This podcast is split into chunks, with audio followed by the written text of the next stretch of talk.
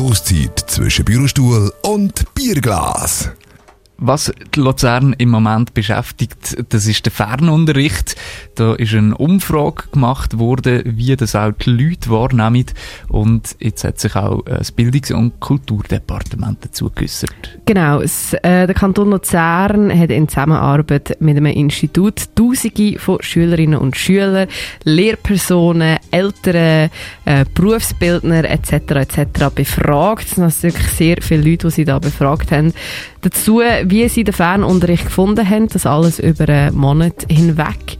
Und das Resultat ist eigentlich, also die grosse Zahl ist, 80 Prozent der Befragten sind mit dem Fernunterricht grundsätzlich zufrieden gewesen. Da hat es aber ein paar kleine, ähm, wie sagen wir dem, Diskrepanzen, könnte man sagen, gegeben.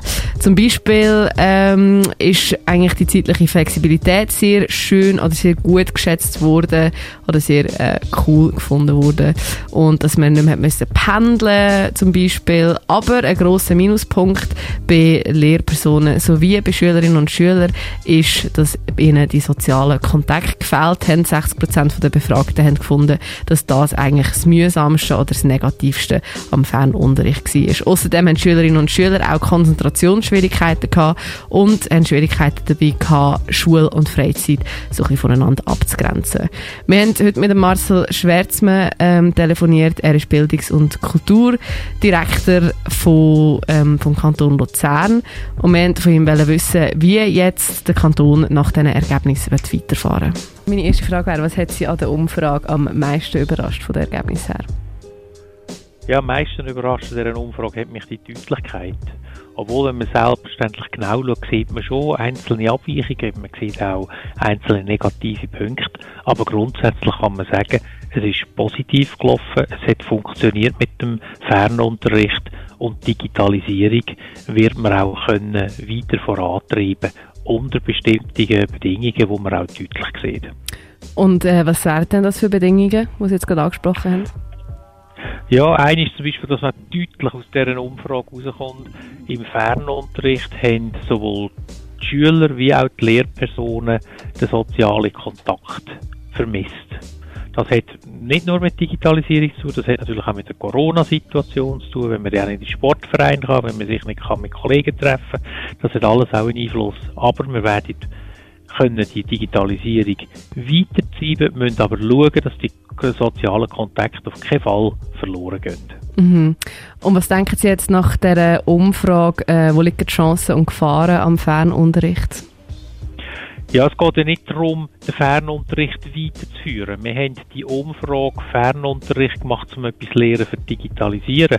Also wir dürfen natürlich nicht davon ausgehen, dass wir jetzt Fernunterricht einführen anstelle vom Präsenzunterricht. Das ist nicht Meinung, sondern wir können digitaleren Unterricht machen, teilweise digital. Das muss nicht alles im Schulhaus stattfinden, das können auch sogenannte außerschulische Lernorte sein, aber Meinung ist nicht, dass man die Hälfte Fernunterricht und die Hälfte Präsenzunterricht sondern Einbinden von Digitalisierung in Bildung. Mhm. Und was denken Sie denn, was für Fächer würden sich anbieten für eben so eine Einbindung in reguläre Unterricht? Ja, das ist das, was wir jetzt muss ausarbeiten Wir haben jetzt ein Team gestartet, das genau sich um solche Sachen äh, kümmern. Das muss man jetzt mit den Pädagogen zusammen anschauen. Aber es ist ja schon so, dass gewisse Fächer sind geeignet, zum Beispiel zum Üben, Mathe üben, repetieren. Das kann man sagen, das eignet sich ja digital gut. Aber das muss man jetzt zuerst festlegen. Man muss schauen, was, geeignet ist und man muss vor allem auch bestimmen, was nicht geeignet ist und dort aber auch nichts machen. Mhm. Und jetzt vielleicht abschließend, was denken Sie, was ist die größte Lehre, die Sie jetzt als Bildungsdirektor aus dieser Umfrage oder aus der speziellen Situation generell gezogen haben? Die größte Lehre und das, was mich auch am meisten freut, ist, äh, dass die Schülerinnen und die Lehrer äh, gut und gern digital geschafft haben und dass sie aber trotzdem noch etwas auch dazugelernt haben. Also das Wissen über die digitalen Tools ist gestiegen. Und das ist erfreulich und das heißt für mich auch, man kann darauf aufbauen und es ist jetzt wie ein Band gebrochen, um digitalisieren. Nicht zu verwechseln mit einfach Fernunterricht.